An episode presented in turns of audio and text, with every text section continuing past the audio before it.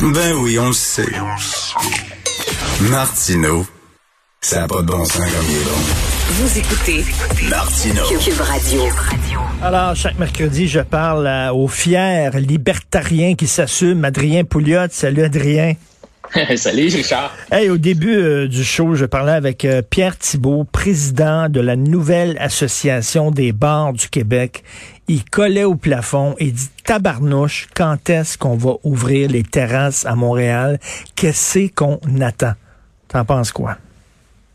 Ben écoute, euh, on- ça- il parle même pas d'ouvrir les restaurants à l'intérieur. Quand on parle des, terrasses à l'extérieur, je veux dire, c'est assez hallucinant qu'on puisse pas ouvrir à l'extérieur. Je peut-être, en tirant l'élastique, là, on pourrait dire, Ah, ben là, à l'intérieur, on ne sait pas, mais quand même, à l'extérieur, ils vendent. Euh, je comprends que la CDC nous, euh, nous a révélé euh, avant-hier que ça a l'air que la COVID se transmet pas seulement dans les gouttelettes, mais aussi dans les, les aérosols. Mais, tu sais, je veux dire, dehors, ils vendent. Euh, alors, c'est- vraiment... ça Non, je disais, écoute, que tu, tu l'as pas entendu peut-être, mais euh, tantôt, je disais que dans le New York Times, là, ils viennent d'écrire que le- le- la transmission là, à l'extérieur, c'est 0,1% Bref, c'est pas énorme. Ben non, c'est ça, tu sais. Mais ça montre une chose, Richard, c'est que c'est. Puis je l'avais dit au début, au mois, au mois de mars, au- au- dans le premier mois que euh, on a mis le Québec sur pause, j'ai dit c'est facile de peser sur le bouton pause. Mais ce qui est bien plus difficile, c'est de repeser sur le bouton play. Parce que là, ça devient très politique. Tu sais. Mettre le Québec sur pause, c'est pas politique. Tu, tu, tu, c'est l'urgence sanitaire, tout le monde comprend ça. Mais là, commencer à enlever, à- c'est comme si tu redonnais des privilèges, si tu redonnes des libertés. Là, il y a des groupes qui sont pas contents, il y a d'autres qui, tu sais, c'est- puis là, il y a du lobbying. Rappelle-toi, à un certain point, euh, dans un des euh, les 26 yo-yo, euh, tu sais, confine, déconfine, confine, déconfine, à un certain point, on avait déconfiné les salles de quilles. Ben, le lendemain, ils les ont reconfinés, ils les ont refermés. Pourquoi?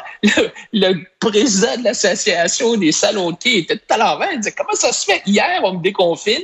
Aujourd'hui, on me reconfine. C'est-tu parce que j'ai pas fait de dons à la CAQ? C'est-tu parce que mon lobbying n'est pas assez bon à l'Assemblée nationale? Alors, tu, tu rentres dans des dans du, de l'arbitraire, du, du- des, des décisions qui semblent pas faire euh, ni queue ni tête. tu sais. Puis c'est ça qui est un des problèmes de la CAQ, je pense, c'est, c'est la question de crédibilité. Je comprends que malgré tout, la CAQ tu sais, est en avant dans les sondages, mais, mais je te dis qu'ils sont difficiles à suivre, honnêtement. là. Non, non, mais tu sais, je pense que ce qui est important, c'est d'avoir euh, des, des, des règles qui soient cohérentes. Euh, On le dit tout le temps, là, quand, même quand tu élèves des enfants, faut que tu sois cohérent. Euh, et là, ben, on a appris, j'ai appris aujourd'hui que le 22 mai, la ronde va ouvrir. La ronde. Ouais. Oui. Avec, Oui. les, avec, avec les enfants, là, tu sais. Ben Puis- oui. Puis, puis, tu peux pas aller prendre un verre euh, sur une terrasse dehors. Non. C'est- Non, c'est ça, c'est ça. C'est, et c'est, c'est toute l'incohérence, comme tu dis, de, des mesures. On a vraiment l'impression que, euh, tu sais, ils se rencontrent le matin, là, le comité des sages là, de la COVID, là, puis euh, c'est eux autres, ils déjeunent ensemble, j'imagine, là, puis tu sais, peut-être. Puis euh, bon, tu vois, qu'on va faire ça comme ça. Ah, ben là, tel gars m'a dit, tu sais, ou telle autre personne m'a dit, ou ça. En tout cas, c'est vraiment difficile Ben, de autres- suivre eux la autres- science en arrière de Les ça. autres, ils disent ils attendent le 70 de vaccinés. Euh, je comprends bien, mais dans ce temps-là, comment, comment se fait vous ouvrez la ronde? C'est- rien que ça, là. Et puis, puis euh, je pense qu'ils sont complètement traumatisés par l'histoire du gym de Québec. Je comprends, mais la plupart des commerçants, la très grande majorité des commerçants, sont pas des tatas, sont pas des taouins. Ils vont faire respecter des règles sanitaires, là. C'est des bons En citoyens. fait, ça. En, fait, Richard, j'ai- regardé une étude avant-hier qui disait que, de fait, dans les commerces, dans les bureaux, euh, les mesures qui ont été prises, quand tu regardes un peu partout dans le monde, aux États-Unis, au Canada, tout ça, quand c'était ouvert dans les bureaux, les commerces, parce que tu as des entreprises qui sont quand même, qui ont une certaine masse critique, tu es capable d'offrir plus de protection dans un commerce ou un bureau qu'à la maison. Par exemple, tu prends la température, tu te laves les mains, euh, tu, tu mets des paravents en plastique, tu sais, en plexiglas. Tu n'as pas ça à la maison, là. Alors, quand on a confiné les gens à la maison en disant allez pas au restaurant, allez pas au bureau, allez pas dans les commerces, on peut vraiment se poser la question si scientifiquement, c'était une bonne une bonne chose à faire que de confiner les gens ensemble à la maison, surtout, tu sais, on en a parlé au début de la pandémie, quand on envoyait tous les proposés au CHSLD chez jeux à Saint-Michel, dans des quartiers pauvres, ils sont 25 empilés dans un toit et demi. Euh, c'était pas nécessairement brillant, cela, là. Hum, non, non. Écoute, euh, autre sujet, euh, je sais que j'ai une collègue à Québec, une consoeur chroniqueuse, qui a écrit un texte sur Éric Duhem en disant qu'il représentait un danger, qui était dangereux. Et là, il y a beaucoup, évidemment, de, de gens proches d'Éric et tout ça qui ont, qui ont collé au plafond. Tu veux, tu veux revenir là-dessus? Ben, écoute, c'est le titre hein, de l'article de, de, Karine Gagnon qu'elle a écrit euh, qu'elle a écrit dimanche passé, euh, un danger nommé Duhem. Bon, le texte n'était pas aussi euh, euh, enflammé. Mais euh, il n'y a pas de doute que le sondage qui est sorti euh, a vraiment hmm. on, on, peut dire, comme disait Bernard Draville, que l'aiguille a bougé là, avec l'arrivée d'Éric au, à la tête du Parti conservateur du Québec. sais, on avait 1,5% des votes aux dernières élections. Là, dans le sondage, Éric a 6% à travers la province et 14% à Québec. Quand même, accès 14 à Québec, c'est quand même beaucoup. Es deuxième à Québec, bon, loin derrière la CAQ, mais euh, en avant du Parti libéral à Québec, là. Non, non, c'est sûr qu'il va faire bouger, là, il va faire bouger l'aiguille. C'est certain que il va. Et, là, bon, on dit s'il incarne un danger. Euh, euh, moi, il y a une affaire. Moi, je pense qu'Éric, c'est un gars intelligent. Je le connais très bien. On est allé en voyage ensemble avec Eric. Je le connais très, très bien. C'est un gars hyper intelligent. C'est un gars dévoué. Euh, je pense qu'il a tout à fait sa place dans, en politique. il y a une affaire qui m'énerve. Une affaire qui m'énerve jusqu'à maintenant, c'est que lui, il est pas anti-vaccin, il se fait vacciner, mais je respecte le choix des gens de pas se faire vacciner. Non, non, il faut que tu encourages ta gang à se faire vacciner. C'est important de, de, de, dire, moi, je veux pas leur dire quoi faire, c'est qu'ils rouvrent la porte au coucou. Il veut pas les dénoncer ouvertement, mais en même temps, il, il souffle le froid et le chaud. Moi, je suis pro-vaccin, mais si les gens qui sont contre les vaccins, je respecte leur choix. Non, tu respectes pas le choix des gens qui veulent pas se faire vacciner. Ben, qu'est-ce que tu veux dire? Tu veux dire que tu vas les forcer à se Non, vacciner? non, non, mais il faut que tu dises que c'est un mauvais choix. Comme chef de parti, je, je pense que vous faites la, la, vous prenez le mauvais choix, c'est une mauvaise décision. Pour le Québec, c'est important que vous fassiez vacciner. Moi, je suis le chef d'un parti, je me suis fait vacciner et j'encourage mes membres à le faire. C'est rien que ça. Puis il veut pas le dire, ça. C'est pourquoi? Il veut pas se mettre à dos la gang de coucou anti-vaccins. Mais moi, je pense que, d'abord, un, il a dit qu'elle allait se faire vacciner. Là. Moi, moi, moi j'ai été vacciné. Là, j'ai jamais eu honte de dire ou peur de dire que euh, j'allais me faire vacciner. Ben, je, veux dire, à l'âge que j'ai, je suis supposé dans un groupe plus à risque. Mais moi, mon fils, euh, j'ai un fils qui a 30 ans. OK? Euh, et lui, c'est quelqu'un qui, canalise, qui analyse, qui analyse beaucoup les ce qu'on appelle les Black Swan Events en anglais. Donc, les événements du signe noir, c'est-à-dire des événements qui ont très peu de chances d'arriver, mais s'ils arrivent, ils peuvent avoir des des, ça peut être catastrophique. Alors, au début, on aurait pu penser que la COVID, c'était un événement comme ça, qui avait peu de chances d'arriver, mais qui était catastrophique. Mais quand tu regardes avec le, recul, bon, c'est sûr que la COVID, ça a tué beaucoup de monde, là, mais il y a déjà eu d'autres pandémies dans le passé, puis c'était pas, même, il y a des gens qui l'avaient prédit qu'il y aurait qu'il va y avoir d'autres pandémies. Alors, c'était pas nécessairement ça. Mais est-ce que c'est possible qu'à long terme, certains de ces vaccins-là, il ne faut pas oublier que c'est des nouvelles technologies, est-ce qu'il peut y avoir des effets à long terme sur ces vaccins-là? On ne sait pas. Ah, ça, non, non, ça, ça la porte au complotisme. Là. Non, non, non, non, Laisse-moi finir. Il y a une chance minime moi, je pense, là, une chance minime. Tu as plus de chances d'attraper la COVID puis d'avoir les applications. Mais moi, mon, mon, mon, fils, qui a 30 ans, il dit, écoute, moi, un, je suis sûr que je l'ai déjà eu, la COVID. OK? Parce que j'ai, dans son style de vie, disons, là, il l'a pas vraiment pogné. Deuxièmement, il dit, je suis, je suis en forme.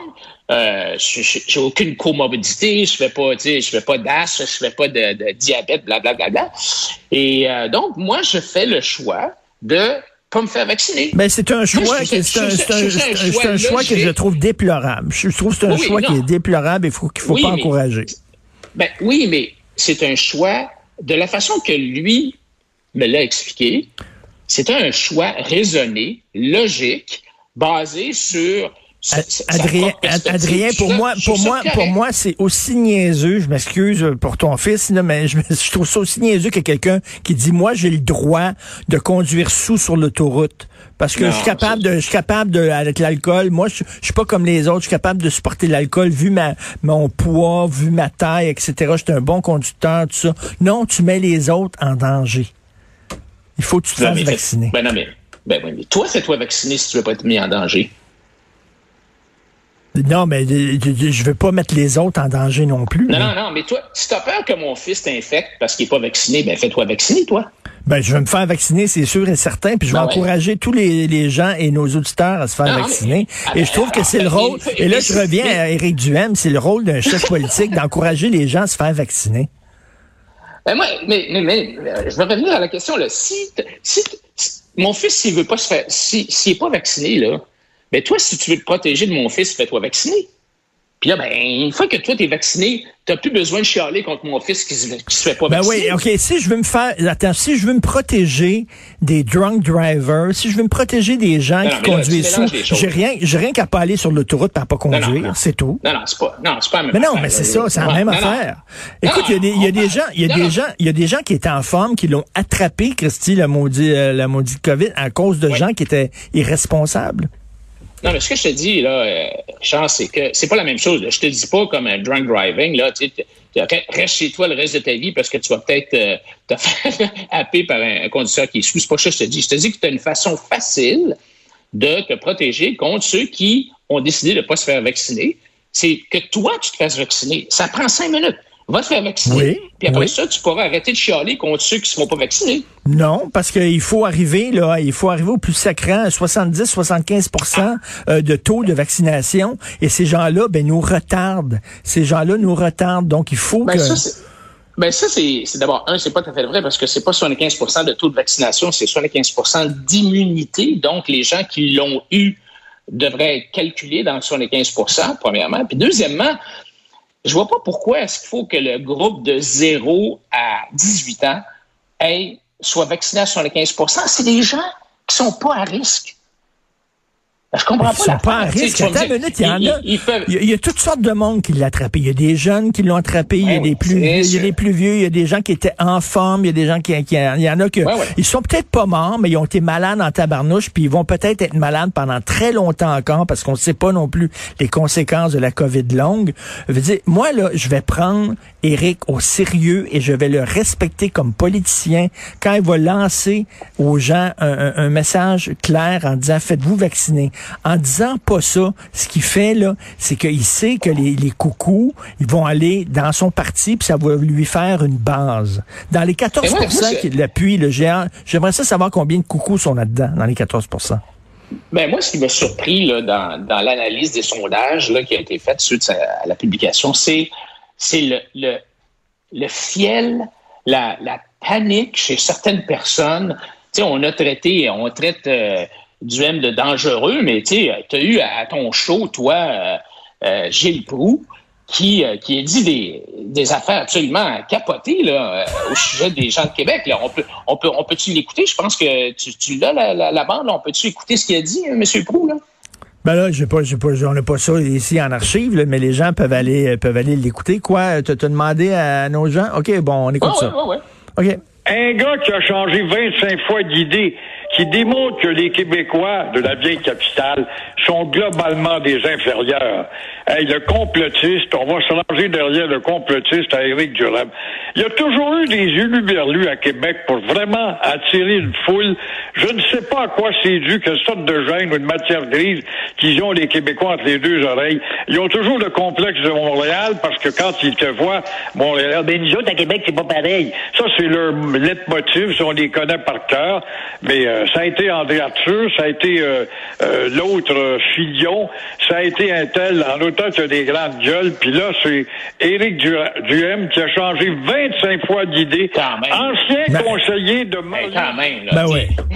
Ben ouais, je suis d'accord avec le, le, le, ministère de Québec, quand tu entends des inepties pareilles, je veux dire, c'est, c'est, je sais pas si c'est des souverainistes de Montréal qui sont encore fâchés contre les gens de Québec puis de la Beauce parce que ils n'ont pas voté pour euh, au référendum de 1995, là, mais, mais c'est complètement hallucinant d'attaquer l'ensemble de la population mmh. d'une ville parce que Éric Duhem a une opinion différente peut-être de la tienne ou de la sienne. Tu sais, je veux dire, de sous-estimer l'intelligence du monde.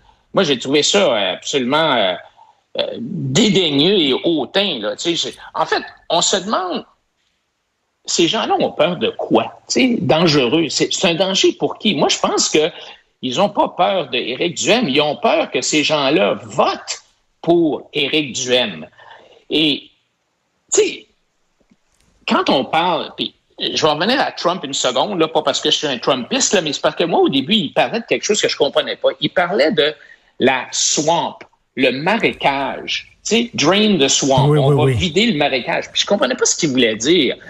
Mais ce qu'il voulait dire, c'est, c'est un peu la même chose qu'ici, c'est qu'il y a des gens qui bénéficient du système, qui utilisent le système, qui ont, qui se font donner des privilèges, des monopoles, pense aux syndicats, pense aux, associations professionnelles. Il y a toutes sortes de monde qui bénéficient de, de, la largesse de l'État, qui sont collés sur les mamelles de l'État et qui, eux, veulent surtout pas que arrive au pouvoir quelqu'un qui va commencer à faire du ménage. Non, non, mais là, là, écoute, je te dis pas que tu prêches un converti, mais tout, tout le programme économique, un État trop au gros, trop omniprésent et tout ça, je suis tout à fait d'accord complètement d'accord. Moi là-dessus, je suis un conservateur, je le dis là.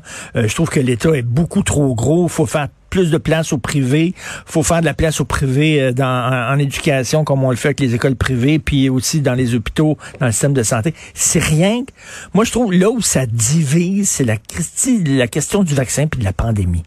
Une fois qu'on va être sorti de cette crise-là, que ça va être derrière nous et que Eric va parler d'autres choses, là, ça va être intéressant, mais je trouve que lorsqu'il ne veut pas dire à sa gang de se, faire vacciner, je trouve qu'il erre. Voilà. Mais je pense que, tu sais, il, il va y avoir tu as raison, une fois la pandémie va être finie, là, parce que bon, on espère tous qu'on ne sera pas encore en pandémie à l'élection de 2022. Mais, tu sais, le, le, je pense que là, il va y avoir une brèche, une opportunité au niveau du système de santé. on a vu que le système de santé, tu sais, quand tu dis que euh, dès qu'on a plus que une couple de centaines de cas dans les soins intensifs, là, c'est la panique totale. Il y a quelque chose qui marche pas dans notre système de santé. Puis on a vu, bon, pas seulement les hôpitaux, mais les CHSLD, les RPA, tout ça, qu'on avait euh, pris des mauvaises décisions. C'est pour ça qu'on veut avoir une commission d'enquête Oui, mais j'ai très hâte justement qu'on sorte de la pandémie pour qu'on parle d'autres sujets que ça, puis qu'on parle d'économie et tout ça. Et là, j'ai hâte d'entendre Eric. Et j'espère que si jamais il va avoir, ben oui, il va avoir un débat euh, entre les chefs. Ben j'aimerais ça qu'Éric fasse partie du débat parce qu'il y a des choses à dire puis qui valent la peine d'être entendues. Puis écoute, euh, je te je te suis là-dessus sur les propos de Gilles concernant euh, la gang de Québec, que c'est tous des inférieurs, puis tout ça, ça n'a pas de maudit bon sens. Merci, Adrien. Merci. Bonne semaine.